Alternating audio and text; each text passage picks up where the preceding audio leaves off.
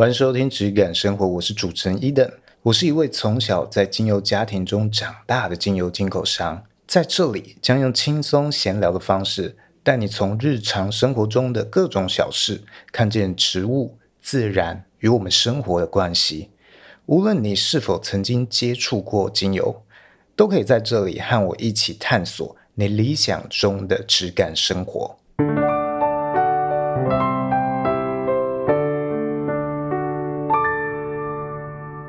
Hello，我是 Eden。Hello，我是轩。今天要跟大家聊一下有关我们以前其实有一个谚语啊，叫做“好酒不怕巷子深”。哎，老实说，我没听过。啊，你没听过？我没听过。我我知识匮乏。这毕竟是比较俗语的东西，还是是对岸那边传过来的，我不太确定，但是应该。应该有吧，我只听过好久成瓮底。哦，好吧，那可能是对岸那边传过来的一个俗语谚语，然后可能我很常接触这些资讯。哦，漫画、动画，对不对？然后他们那边的翻译谚语会跑过来。嗯嗯，那这是一个以前的谚语，我觉得以前成立。啊，以前在那个，呃，可能我爸那个时代，他开始做精油的时候是，呃，一九八几年嘛，一九八八年，好到一九九几年，那个时代是没有网络的，所以大家竞争之间，我觉得很公平，嗯，就是很靠口碑的一个时代，所以我觉得你口碑好，就是你的品质很好。也许你对你的产品，或者是你的你的料理，你是一个美食，你是一个呃卖吃的好，你的料理你很有理念，很有坚持，那这个口碑是蛮容易会被传播出去的。嗯，因为大家公平竞争嘛，大家获取曝光的竞争啊的能力是差不多的。但是呢，现在我觉得就会差异很大。我觉得现在这句话就会不太成立，嗯，就会有点相反。好酒也怕巷子深。以前说好酒不怕巷子深，是因为你好的酒酒够香嘛，所以即使你巷子再深，大家也闻得到你的香味，嗯，啊，知道你的品质好。但现在是好酒也怕巷子深，你可能整条街上全部都是卖酒的，然后每一个酒都用这个调和的方式调到跟你一样香，但是都比你便宜。那如果没有真正的品味技巧的话，你要怎么样突出？嗯，你其实很困难哦。嗯，那我觉得为什么会有这样子变化？最主要的原因是因为现在的广告啊，流量，它的竞争非常非常的大。等于我们都在花非常多的钱，砸钱再去竞争这一些啊、吸引消费者眼球的方式。那彼此会为了这些曝光啊，不断的去竞争、去标价，好像是一个拍卖会一样，争取着宣我要出现，我的广告出现在你眼前，现在开始竞标，五块钱。五块钱一次，五块钱，哎，六块钱，六块钱一次，哦，十块钱，十块钱一次，啊，他就最后得标者就会出现在你的这个，也许滑 IG 时候的这个版面上。哦，我们现在获取曝光是这样的一个方式，这样的一个逻辑，所以变成如果你今天没有去下这些广告，你会变成你连出现在他们的眼前都很困难。所以你再有坚持，OK，你去酿了一个非常有理念的酱油，一瓶一千块哦，你成本搞不好就占了三百块，比别人卖的零售价还贵。但是我根本不知道你的存在啊，那你要怎么样生存下去？你再有理念，我不知道就是不知道啊。我的版面全部都是其他打广告的人，那你今天已经已经为了酿造这一批酱油，你已经花了无数的钱资本下去了，你还有钱？让我知道吗？你要让我知道的话，你又要砸广告，你要先竞争赢过这些已经竞标到哦，OK，出价十块钱、十五块钱曝光一次的人，你还要竞争？你有想好你当初有这个预算吗？其实老实说，现在这样听起来，现在的产业要去做。就是如果假设我手头上就是这么多资源，一百 percent 的资源，然后在以前的时代，我可以一百 percent 资源都有可能，我可能投入个九十五 percent 在我的产品制造上面，可能剩下五 percent 才是其他小哩哩扣扣，包含行销、包含口碑这件事情。可是现在感觉，我同样一百 percent 的资源，我需要投入五十 percent 到口碑上面，到行销上面，然后才有办法让天下知道我的产品。那我其实相对就压。压缩了我产品的本质。哎，对啊，因为你看，其实我们大部分的商品售价没有在变贵，嗯，没有很明显变贵嘛。但是我们广告的成本变贵很多啊。那它到底是怎么样转移？它转移的就是商品的制造成本。嗯，我们尽可能去压低，提高我打广告的空间。你可能会觉得，那我今天口碑好的话，我品质好，一定可以创造好口碑啊。那我找这些网红来，那不就是可以用口碑去做行销吗？但是网红也要钱啊。对啊，你送他，他都不一定会帮你写的。对啊，你送他，所以你觉得？哦，这样子送公关品，我们说这种叫叫公关品，对不对？对，送但是不不花钱的嘛，不花钱的，然后免费的赠送给别人，你只能当做是一个小小的礼物，你不能期待他一定会帮你，比如说转发你的讯息，那是比较有良心的 KOL，通常都会这样做，就是哦想说没关系，我就帮你发一则限动这样子，然后至少分享一下，哎呦，这是我最近收到的一个商品，然后可能更有心的一点，他可能会写就是写说，哎，我初步试用觉得还不错。有兴趣的可以参考看看，但是其实很多都是收了，但它不会有任何的露出，所以啊、我们行话就是我们的这行会叫 seeding，就是有一点像是，就是像种子播种一样，seed 就是种子嘛，就是像播种把它散开来，但是呢。都是一样的状况，但你不一定会，就是你种种花也是，你不一定种下去，它就一定会长得出来，所以它就是有一点像是呃运气游戏这样子。但是我们通常都会抓，假设我想要有五十则露出，那我可能就要发个一百五十份到一百份之间，那你才会有，就是至少有一半的几率。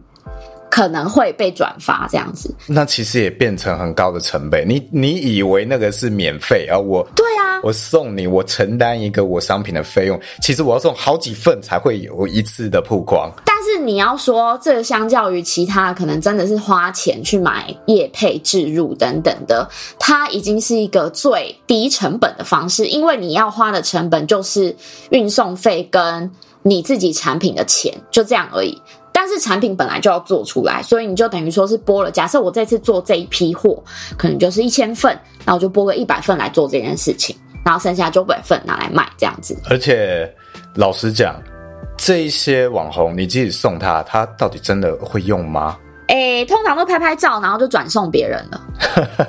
很多啦，很多啦，有真的会用的，除非就是应该说，他可能对你这个品牌本身就已经诶知道你这个品牌了，觉得有点兴趣，本身就有兴趣，对，对，本身就有兴趣。然后或者是他可能看了你的，因为我们一定都会 seeding 的方式，就是我们除了送了一个公关品的礼盒以外，我们可能还会写一封简简单单的手写信，就是手写的信用。啊、呃，明信片这样子，增加一些呃那种好感啊、呃，好感，对，增加好感，然后情绪勒索，哎、欸，也不会到情绪勒索，就增加好感。宣我好喜欢你，我是你的铁粉，我从你追踪一百的时候就开始 follow 你。是第一句、第二句通常都是这样，然后像比如说转，如果是呃 seeding 给艺人的话，我们就可能会说，哦，最近你的什么作品我们很喜欢啊，很好看，你演的好棒哦之类的，就是会。写一些这些话，然后后面再介绍，后面就会急转弯，就会直接转说介绍说哦，我们这次的产品怎么样，怎么样，怎么样，这是再麻烦你体验看看啊之类的，就会写这些文字。所以大家可能有一些 KOL 他看到，哎，觉得这个产品经过你的介绍之下，哎，觉得蛮有趣的，他可以试试看。但是你看哦，比如说我举美妆产品来讲好了，美大家都说他自己是美白，大家都说他逆龄，那你觉得？如果你是一个没有什么竞争力的小品牌，他会想要试用吗？他为什么不要花同样的时间去试用雅诗兰黛啊、什么资生堂啊等等的？所以其实送公关品这件事情是已经变成是一个常态，然后也没什么，有点像是行销操作的基本盘了。对，而且你看，其实到的这些网红，他们去帮你曝光，他们可能也根本不知道你这个东西好不好用，所以到这一个阶段为止，都还没有人知道你的东西品质到底如何，感受如何。嗯，哇，那你这个酒你酿出来，你你非常有理念，但是直到这个阶段都还没有到你能够被去品味的阶段。都还在前期的竞争，都还在抢那个商品出现的位置，商品架上的那一个小角落，还没有站在那个起跑点上。诶，你光是要站在那个起跑点上，你就已经要费尽全力了。哇，所以你看，现在的竞争是完全不同的一个逻辑。那我最近啊，前阵子我看了一个一个 YouTube 的频道哦，它是介绍，好像是专门在介绍漫画内容的。哦，它叫做一个 YT 的频道，叫父亲市长。这是当兵术语吗？父亲市长？哎、欸，对你，你讲了，我才发现，哦，当兵已经离我有点久远了。你的敏感度比我还高。总之呢，他介绍一个漫画叫做《拉面王》，我前阵子就被打到。哦，《拉面王》这个名字听了我就呃没有太多兴趣，但我还是点开了啊。哦，是哦，我以为是很有兴趣，因为台湾人普遍对拉面都蛮有好感的。哎，拉面我自己是还好，我是属于那种清汤派。如果是牛肉面的话，我就是清炖派的。哦。哦，拉面一般来讲有点太浓，对我来讲哦，所以我一般来讲不太是一个会主动去吃拉面的人。懂哦，但我看到那个就觉得哎有点有趣，为什么他讲一个拉面的东西点阅率那么高？哦，所以我就进去一探究竟，就一看就觉得哇，我很有共鸣。我现在会觉得，所有你想要创业的人，我都觉得你应该要去看一下这个拉面王哦。即使是他的漫画第一集也好，或者是这个 YT 他这个 YouTube 他的浓缩介绍哦也好，你就去看一下。我觉得他把这种理想跟生意之间的差距描写的非常写实。我这边简单介绍一下这个 YouTube 的。介绍拉面王的内容，如果有兴趣，我也会把它放在关于我的连接，你可以听完我这集介绍再去看一下，你可能会更有更有感觉。总之呢，他这篇介绍其实是环绕在一个配角上面，而不是主角。这整个拉面王的故事里面的一个配角叫做秦泽。那故事的开始介绍就是他年轻的时候是一个很有理想。对拉面充满了梦想、坚持的一个啊拉面师傅，他开了一家拉面店。他用非常坚持的方式，也非常繁复、费工、耗成本的方式去创造他想象中完美的拉面。但是这个拉面就很难让他生存下去，没什么人懂他，没什么人吃得懂他。那客人也很少，他只是勉强能活而已。就少数几个客人哦会支持他，他就觉得啊，你们是真正懂我的人，懂我的客人。那那时候他们周边啊流行的拉面都是那种重口味啊，加了很多牛油啊、猪油，你可以想象是那种超浓厚系列的拉面。哇，对他来讲，他觉得那个不是好的拉面。他觉得原食材的风味啊都被破坏，都被掩盖过去了。我我就想象秦泽可能跟我是同一派的，我们都是那种喜欢原食材清淡一点。你可以想象，就是呃，如果是牛排的话，哦，它就是一个很高级的牛排，但是它只用简单的调味料去带出它这个牛肉的高级、牛肉的风味。他可能去抨击他不认同的，就是那种用很浓稠厚重重口味酱料去掩盖过那个牛肉风味的啊牛排店，他可能就很不喜欢那一种。这个是我把它想象呃转化成牛排之后举例。那当时就有想要去吃其那同一条街上啊生意很好那种浓厚系拉面，他觉得很不入流拉面的客人啊，结果那间店排队排太多人了，所以啊。有客人啊，不想排，结果就只好来到他店里吃饭。好吃面啊！他吃面的时候就觉得哇，你这个面怎么清淡无味，真难吃啊！那他就有点生气，自暴自弃，就想说：好，既然你都喜欢吃那种垃圾面，我就调一碗给你吃哦。他就拼命加了一些牛油啊、猪油给他，结果那些客人就哇，太好吃了吧！这是我吃过最好吃的拉面哎！哇，傻眼！然后他就喂，有点震惊，他突然价值观有点崩坏。这是我。觉得很垃圾的的拉面，但是居然居然获得了我梦寐以求、我想要得到的回馈。哎，怎么回事？我世界开始颠倒，我不知道什么才是正确的。那他为了要验证这件这件事情，哦，他就尝试去推出这个他认为很垃圾调味的拉面。哎，结果他家他的那个拉面店生意就开始好起来了，开始会座无虚席，甚至有人说他是这个。新升起的一颗星一样。哎，有一天，他以前的这个死忠的客人啊、他认为懂他、长久支持他的客人，哎来了，那他就让他品尝一下这个他觉得很乐色拉面，他觉得啊。你这个林小姐，你是懂我的，你一定一吃就能品尝出来，这是一个我我调的乐色拉面而已。好，等一下我再拿我这个精心调的这个你喜欢的拉面给你。结果，哎，我这个老客人一吃，居然说太好吃了吧！哇，这是我目前吃到你店里最好吃的啊！然后，哇，这个秦泽他价值观就崩坏了。崩溃啊！原来我认为的好，跟一般人市场认为的好不一样。哇，这怎么办？他后来就接受了这个事实，他把这一种他认为很垃圾的拉面作为他的主要商品啊，他的生意就蒸蒸日上，他变成了一个很大的拉面企业然后，很有名的拉面匠人。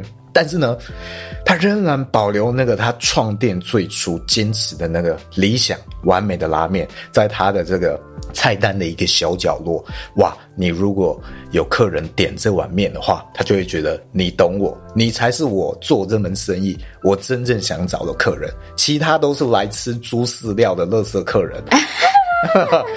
他真的就讲类似这种话，只有点这碗拉面的，我才认可你是真正我的客人。我我我就觉得很有趣，所以他做这些他认为很垃圾的这一些拉面，都是为了坚持他仍然要做的那个理想中的拉面，只是他做了一个取舍。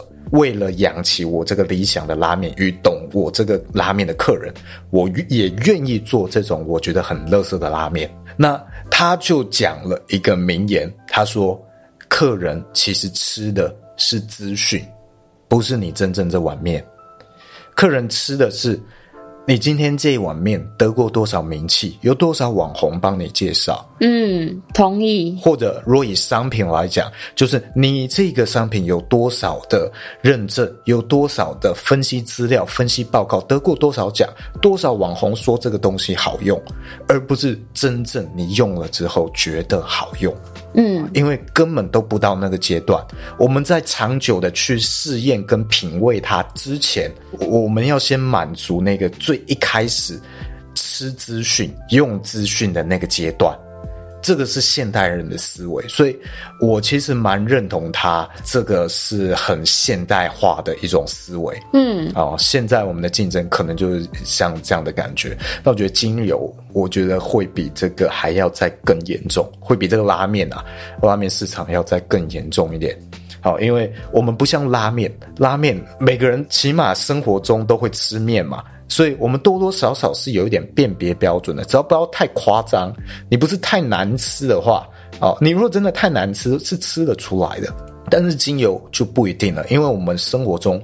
不一定有很多机会去接触到真正好的第一道萃取出来很农业化的精油，大家没有什么机会。嗯，而且我们比这些原产地要更没有机会，因为我们台湾比较没有这个炼制精油的产业，是哦，所以不太知道哇，我们不知道知道原本长怎样，所以啊，也许我们出生到现在喝的都是便利商店的罐装柳橙汁，有一天我们喝到现打的柳橙汁，哎。我反而觉得你这个味道很奇怪，啊，为什么果渣这么多啊？哦，为什么还有一点涩味，还是怎样？为什么没有那么甜？我反而会开始觉得你这是不纯的柳橙汁，这有点劣币驱逐良币。那精油市场，我觉得也也很像这种状况，那就会变成各家品牌、各个老师教学机构，我们就不断在堆叠这些跟植物本身。没有太多关联性的资讯，就像我讲的啊，这些呃有机认证啊，或者是分析报告啊，你去看那些分析报告，其实都跟品质没有什么关系。然后再来什么教学的人就开始堆叠说，你这一支精油，今天我要卖这支精油嘛，所以我就不断堆叠它有多好，它有多少疗效。我就说我常常我我潜水在很多芳疗的社群嘛，很多芳疗机构哦，他们的社群是很好进入的。然后就看哇，他今天为了卖这个油啊，无论是精油还是基础油，一堆人在问什么有肿瘤也可以吃吗？啊，有什么病也可以吃吗？傻眼！我觉得那真的已经到了一个非常病态的状况。你说社团那种那个社群里面哦，那。这不是只出现在一个品牌哦，而且有一些品牌它里面是有医生的哦，它的这个品牌的主理人是医生哦，他仍然会去引导大家到这个方向。所以，当跟商业、你的商品跟你的商业啊挂钩在一起的时候，或商品跟你的教学。啊，或跟你的也许医术之类的挂钩在一起的时候，它就会变得非常非常的复杂，它就会非常的偏袒。但是这个真的是不容易的事情啦，因为你看，我们即使很有理念的去种植出来一个植物，啊，然后去炼制出来，我到底要怎么样让你知道我的存在？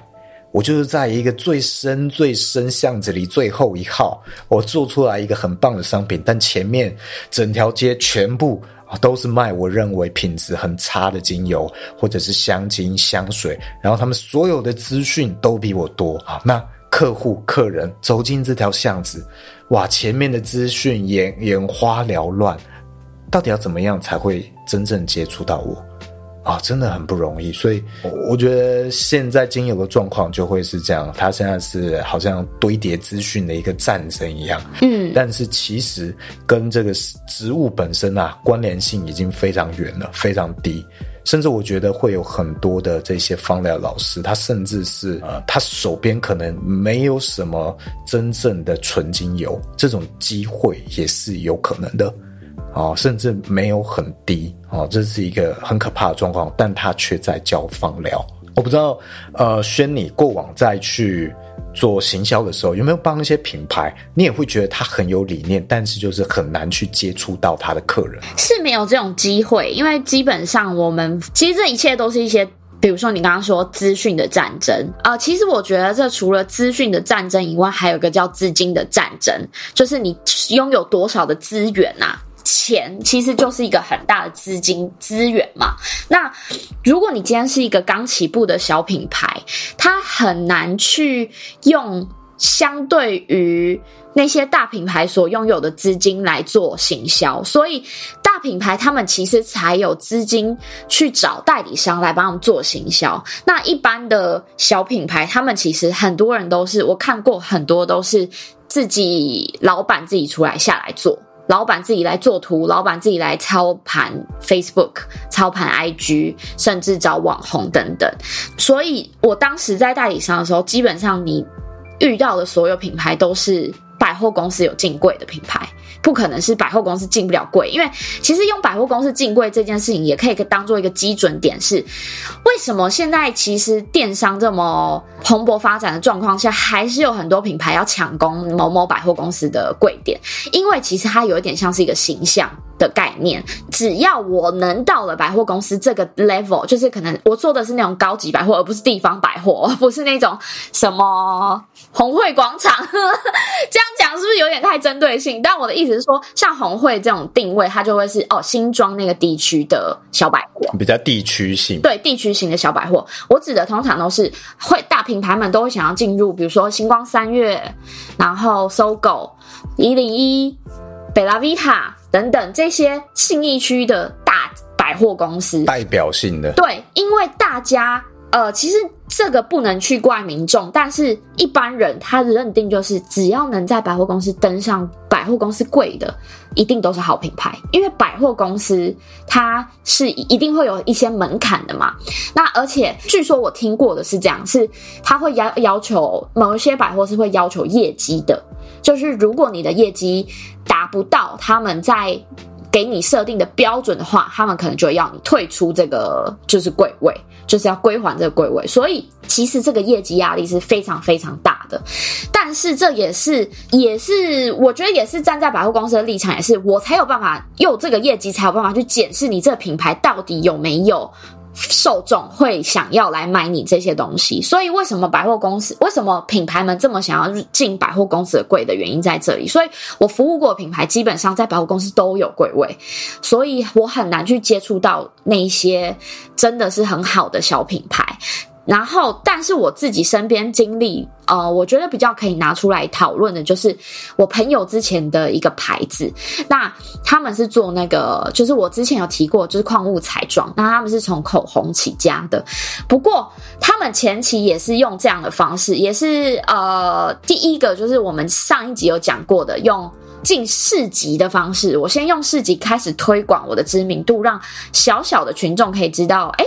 我这个品牌是一个什么样子的品牌？我是台湾在地的品牌，然后我用哪一些概念来维持我整个品牌？然后我的想法是什么？什么？就是我们透过市集，那我有去帮他站过市集的小柜点，然后我就是去站在哎，其实站市集不是一件简单的事情，因为你的销售人员其实就要请到很好的，原因是因为你就是要透过这个时刻来开始 promote 你的整个品牌，不然如果你的销售人员很不会讲话的话，那你。你在市集里面，你就老实说，想去南天，就永远只能在市集混，你不可能进到百货公司的柜位，这是一个很残忍的一件事情。然后再来，这个品牌就是因为呃，可能走了半年到一年的市集，开始。有名声起来，然后 IG 的 follow 数也上来了，然后跟了一个台湾的代理商，就是代理日本的矿物彩妆的品牌合作，所以他们也进到了百货公司的柜位，就是呃有点像复合式柜位。这个柜位里面同时有两个品牌在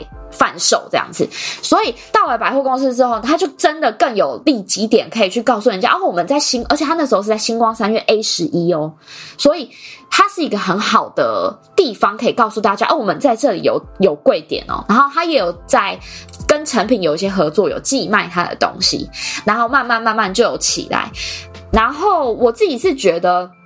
其实真的，因为我在看这个品牌在经营的时候，其实从它很前期我就有开始接触，因为毕竟是自己朋友的品牌。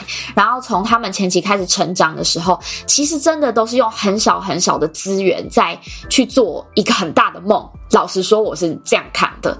然后不过这个品牌也是很可惜，我就也不特别提是什么品牌，因为后来他们两个创办人就是自己内部的一些问题没有协调好，然后就分家，分家也。也不算分家，就是其中有呃创办人退出了，然后另外一个创办剩一个创办人自己在 hold 这个品牌，然后也没什么资源，也没什么资金，所以变成他原本还有员工，可是后来就只剩下他自己一个人，然后就越走越下坡，越走越下坡。我就在看他越走越下坡的过程，其实我也是蛮难过。其实，但是他这个品牌其实是很多很多台湾品牌的缩影。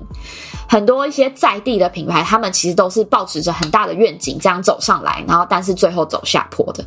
然后我其实前几天有一个蛮有趣的。哦，看到一个蛮有趣的影片，可以跟大家分享。就是我跟我老公呢，吃饭时间是会看 YouTube 上面很多做食物的影片的，不是那种教你做食物，它有点像是记录型的影片。就是啊、我去拍一个店面，他从早上备餐到中午出餐，他总共做哪一些事情，然后有什么餐点。我不知道伊德你有没有看过这种影片？你可以举例一下吗？就是有点像，比如说我今天是做，比如说拉面店，好，我就举拉面店，然后呃，那个频道他就会去拍各种不同。的拉面店，然后比如说他去拍啊、呃，京都很有名的一间拉面店，他就去拍那个师傅从早上开店门，然后开始备餐，他煮了做了什么熬汤头啊，然后切配菜啊，然后煮面啊、制面啊的过程。哦，有有有有有，然后通常没有讲太多话啊，对，不会讲话。不太会讲话，就是他们比较像记录型的影片。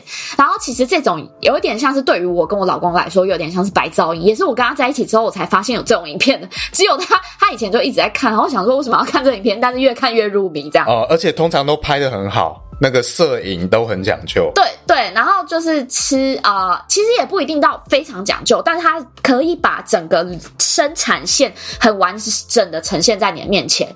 除了他们可能真的有特制的秘方以外，他不会拍出来。可是他就是基本上你看到的制面、煮面、熬汤头、切配菜、腌泡菜什么，他都会拍给你看。然后我前几天就看到一个在好像是东京的很有名的，也不能算很有名，就是算地方很算还蛮小有名气的一个天妇罗店。他是做天妇罗的，然后呢，他所有的东西，包含你吃到的泡菜，他就可能有切一些腌制的泡菜，都是他自己亲手做的。然后他整间店都是那个师傅，他只有一个人，他其他请来的工读生都只是简单的帮他切个。青菜，然后来的时间也是基本上是要开店的时间，所以他就拍他整个一个师傅，然后就从头做到尾这样子。不过他中间有穿插一段小访谈，他就访问说：“诶，那个师傅其实已经很呃很累了，可是他为什么还是愿意经营 YouTube？就是因为那个。”开天妇罗店的那个老板，那个师傅，他也有，他也是一个 YouTuber，而且他甚至把自己的频道经营到有十万订阅。然后他就有说，他觉得这个也是一种让大家认识他的方式，所以他有还是很认。他每一天开店，他就会拍他每天开店的状况，跟做了什么什么东西，做了些什么事情给大家看。那我就就想到你刚刚说那个拉面店，其实他可能老实说，我觉得他一开始肯定也觉得他只要把自己的。产品做好，他都因为他都是亲手准备所有东西，你吃进口的东西，他都是自己做，他不买外面的加工食品或不买半成品来做，他都是自己做的。可是肯定是有遇到一些可能，呃，没有那么有名气的时候，他才想说他要来拍 YouTube，然后让大家看，然后他甚至是现在在店里面是有十万订阅的奖杯的，就是那个银牌。然后所以我觉得这件事情其实很有趣的是。你会发现这些店其实看起来就是那种很很怀旧、很小、很老的小店。它好像从二零一零年还是二零零八年开始开，开到现在，其实也十几年了。所以代表其实那个师傅也有点年纪了。可是他为什么愿意去做这件事情？一定是因为现在这个大环境。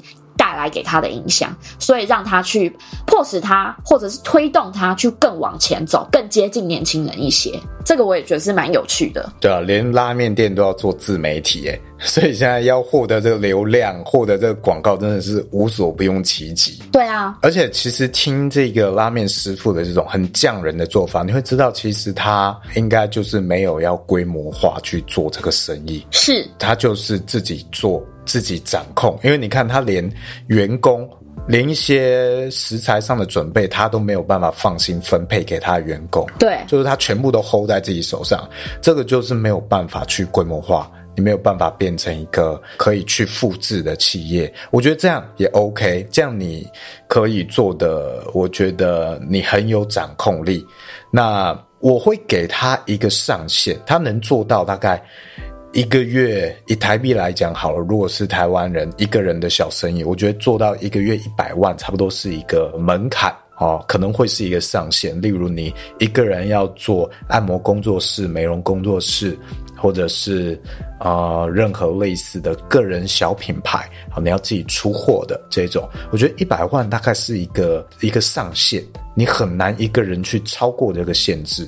那你如果想要超过的话，你就是要往规模化的方向去走，开始去雇员工，开始把这些细节，例如出货的东西，开始都外包出去，然后商品怎么样去上架啊，要包给你的员工，叫你的员工去做，逐渐让它变成一个系统。我这边给大家一个观念，在我所了解到做生意的人里面，没有躺赚。这件事情真的没有，你可能大家会有一个憧憬哦，超过了什么样的生意规模之后，我就躺着不动，我都给我的员工自动化去做就好了。不可能，在我的理解跟我看过的这些老板企业家里面，这件事情是几乎不存在的。如果有一个老板这样做的话，那他企业也是在走下坡的哦，因为就是你你这个老板这样做的话，躺躺着收钱，那你就是冗员啊。那你这公司怎么会有向心力？老板自己都没有在努力。对啊，有冲力的一定就是老板仍然还是每天都在这个办公室，还是在打拼，自己就是为了这个品牌最着想的人，那这个品牌才会有冲力。所以一开始其实你就可以去设想你想要的生活，跟你想要的，也许你创的这个生意或品牌，你想要到的规模是什么？那你要往一个月一千万的生意规模走，跟你要往一个月一百万的规模去去走，它的模式跟框架不一样。那其实不会说一千万就比一百万过得爽哦，不太一定。有时候甚至可能那个一百万的过得比较开心啊，有可能，很有可能。对，也许你你可以是一个很很任性的拉面店老板，营业时间就是我公告说了算啊，我想要想要放假我就放假，一个礼拜只营业两天我就营业两天。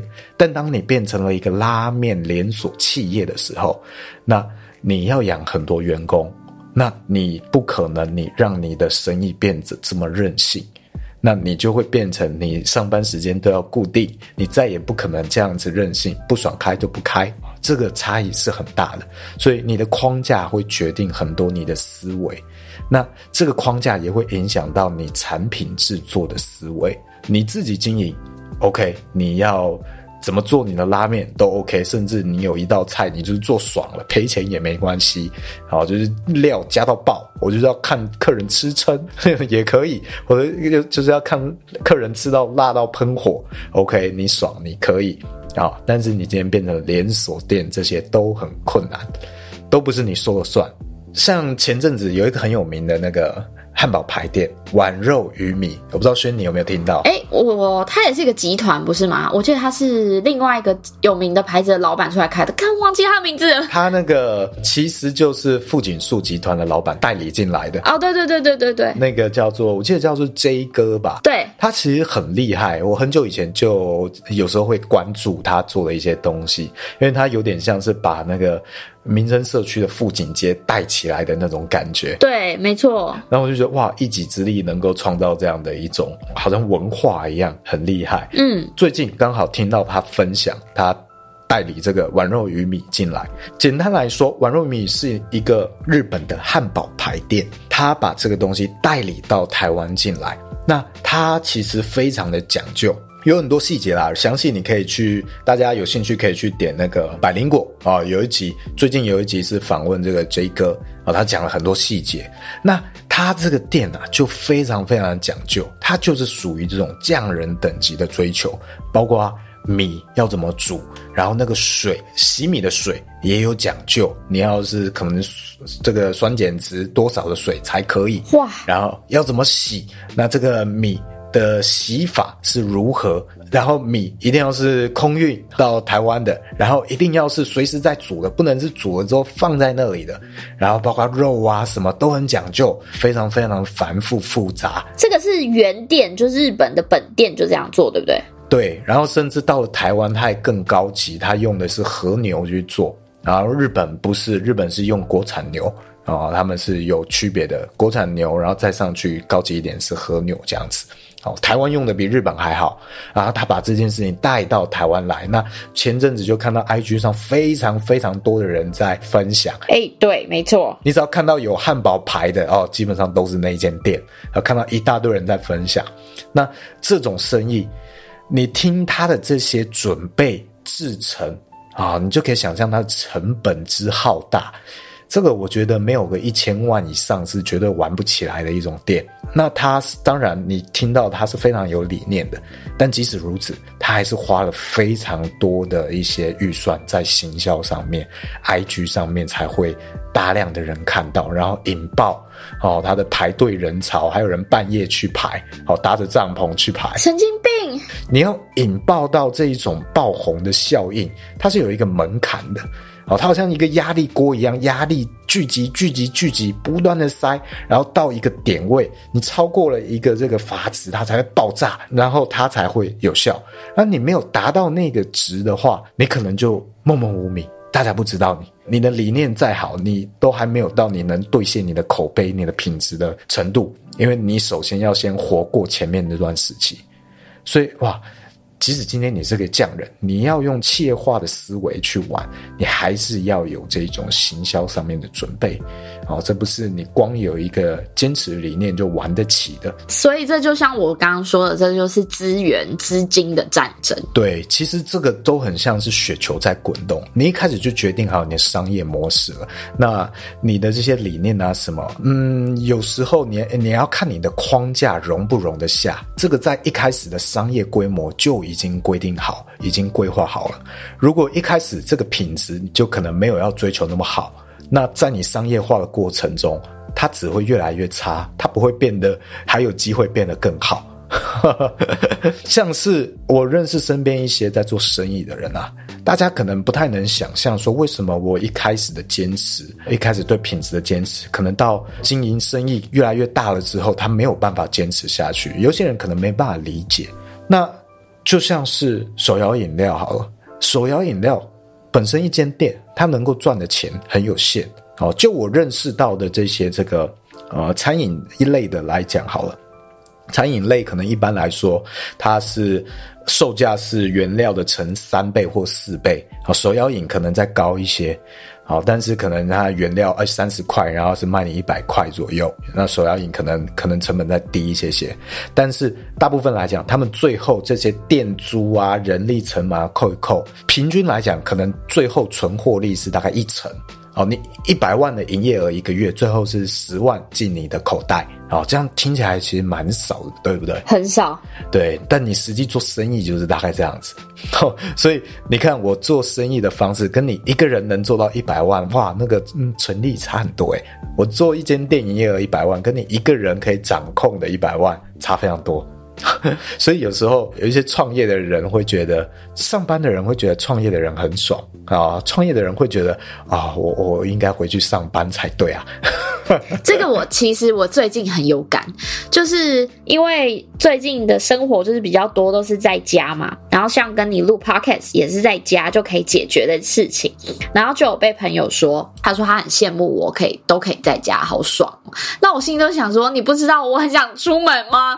你不知道带小孩有多痛苦吗？你是全职家管，就是你知道，因为尤其是像我。女儿还要喝母奶，所以她等于说就是跟我是同捆包，就是我们是一起销售的，是她一定都会绑在我身边，即便她可能两三个小时可能可以睡在别的地方，但是我两三个小时后，她就是得在我身边，她就是要喝奶，所以这个状况真的是很多，比如说，就很多朋友就跟我说，这是没有生过小孩的人没有办法体会的一件事情，所以我觉得这真的其实也可以借鉴到，就是等同于其实一间店跟你是个体。比如说，像我们有时候是可能是接案的人啊，或者是他们是完全脑袋是跟思维模式是完全不一样的。就像我妈自己去 hold 一间店，她也知道 hold 一间店的。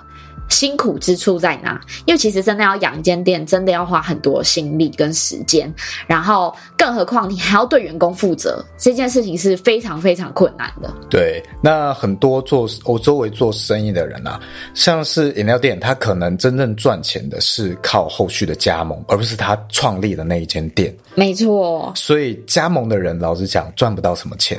好，他是卖你一个梦想，就是你可能几年之后你可以把加盟金哎。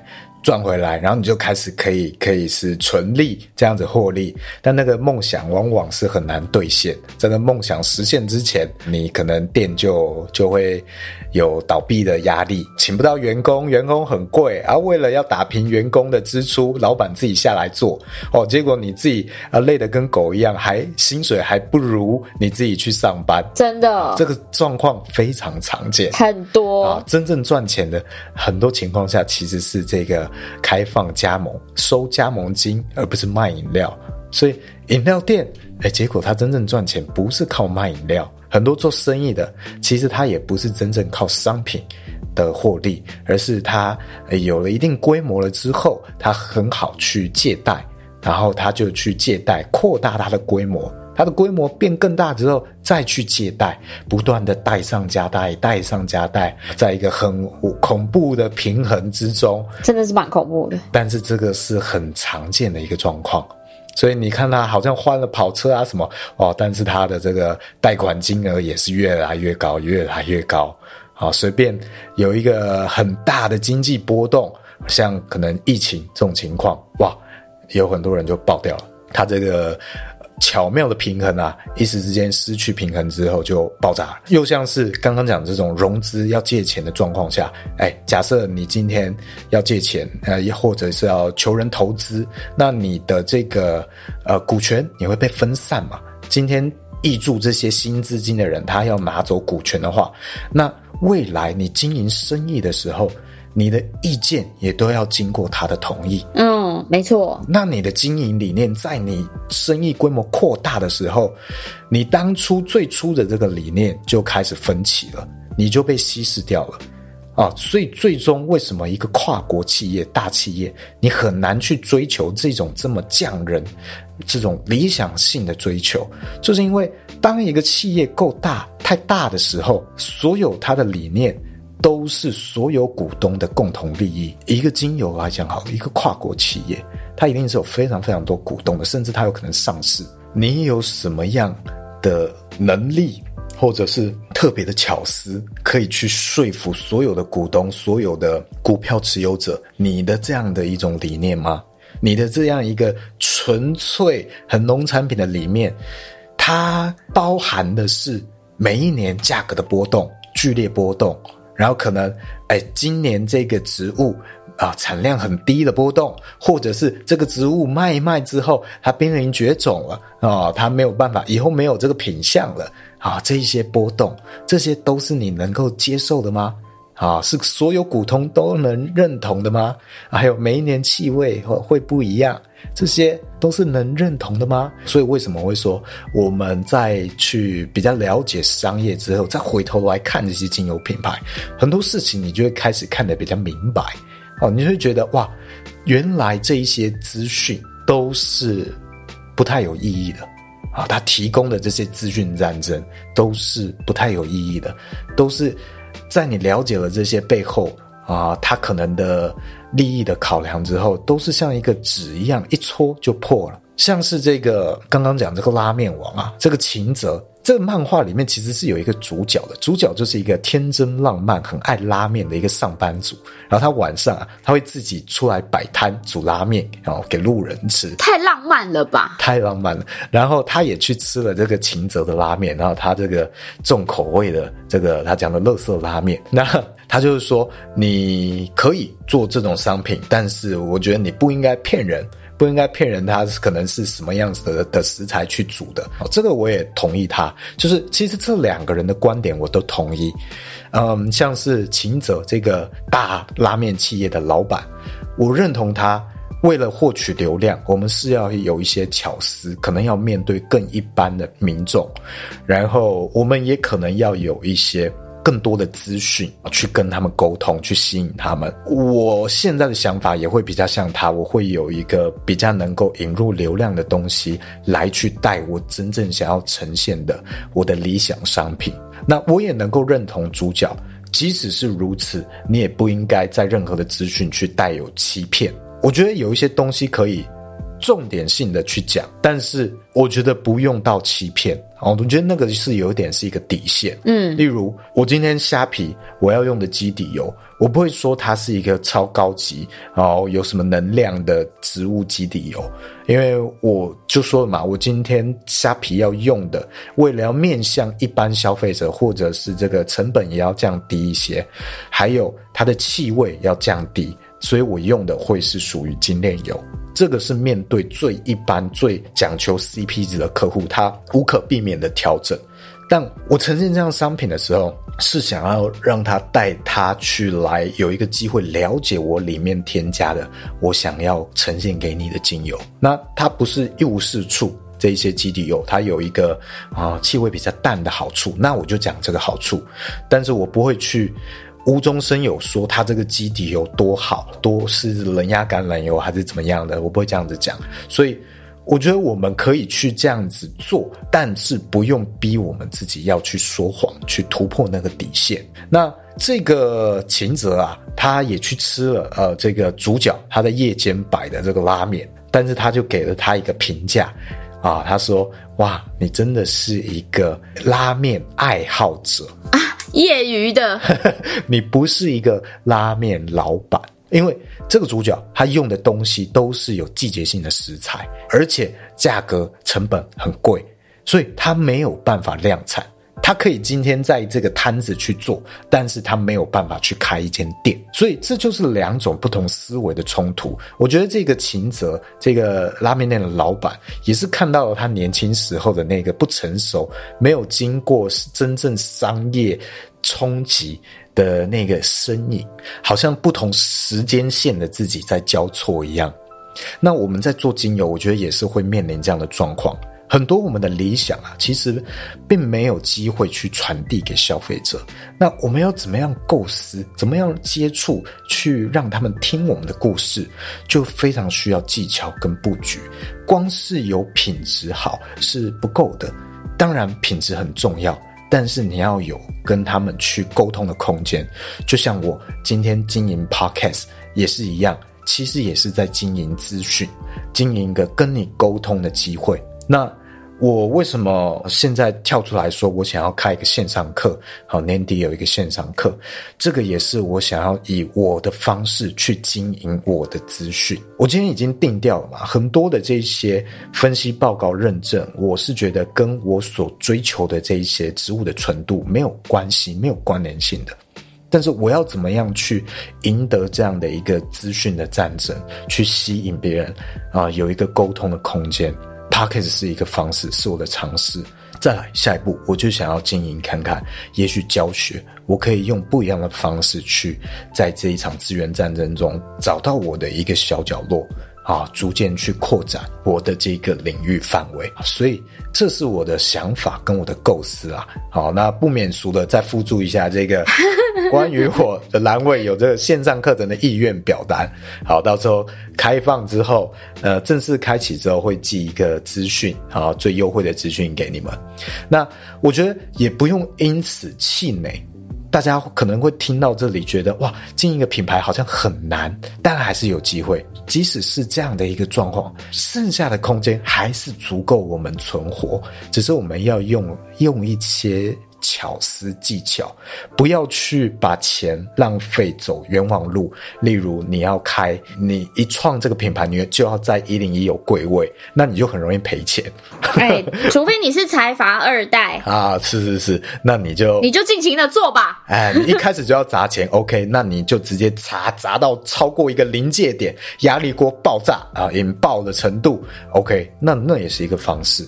但是如果不是的话，你是一个个人品牌或是小资主，你还有在上班，好，你只要经营一个副业，这些都很好，都有你们尝试的方法。我现在觉得比较建议的方式就是，当然除了原料要用好一点之外，我觉得最好的方式现在是直播，这也是前几次有讲到，它就是一个现在小品牌个人化很好的机会，有很多的流量红利，而且你不用去开店。不用去有大量的生产去压货，你就有机会用一个很个人的方式也可以去销售。就好像我在两年前开始 podcast 的时候，它有一个 podcast 的流量红利期，好，大家刚开始做，所以诶，收获了好一批听众，一直跟我到现在都还在听。那直播也是这样，现在没有人做啊，很少人做 TikTok。准备要开这个直通车了，可以在你直播的时候挂上这个商品的连结啊，很快要开通了，所以大家准备一下。你想要抢这个红利的话，OK，那这个是一个你的机会。它有很多结合方式，不是要你唱歌，诶，不是要你跳舞，呵呵，不是这样。你如果是物理治疗师，你可以直播你物理治疗啊，好，然后帮大家解说一下，诶，你是不是这里也酸痛？大家是不是都这里酸痛？再抹一个按摩油，哇，感觉不错，好像以前卖电视台卖货一样。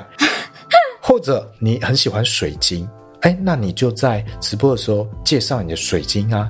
然后你也可以结合啊，这个水晶跟这个精油可以怎么样结合？我自己感觉如何啊？这也是一个方式啊。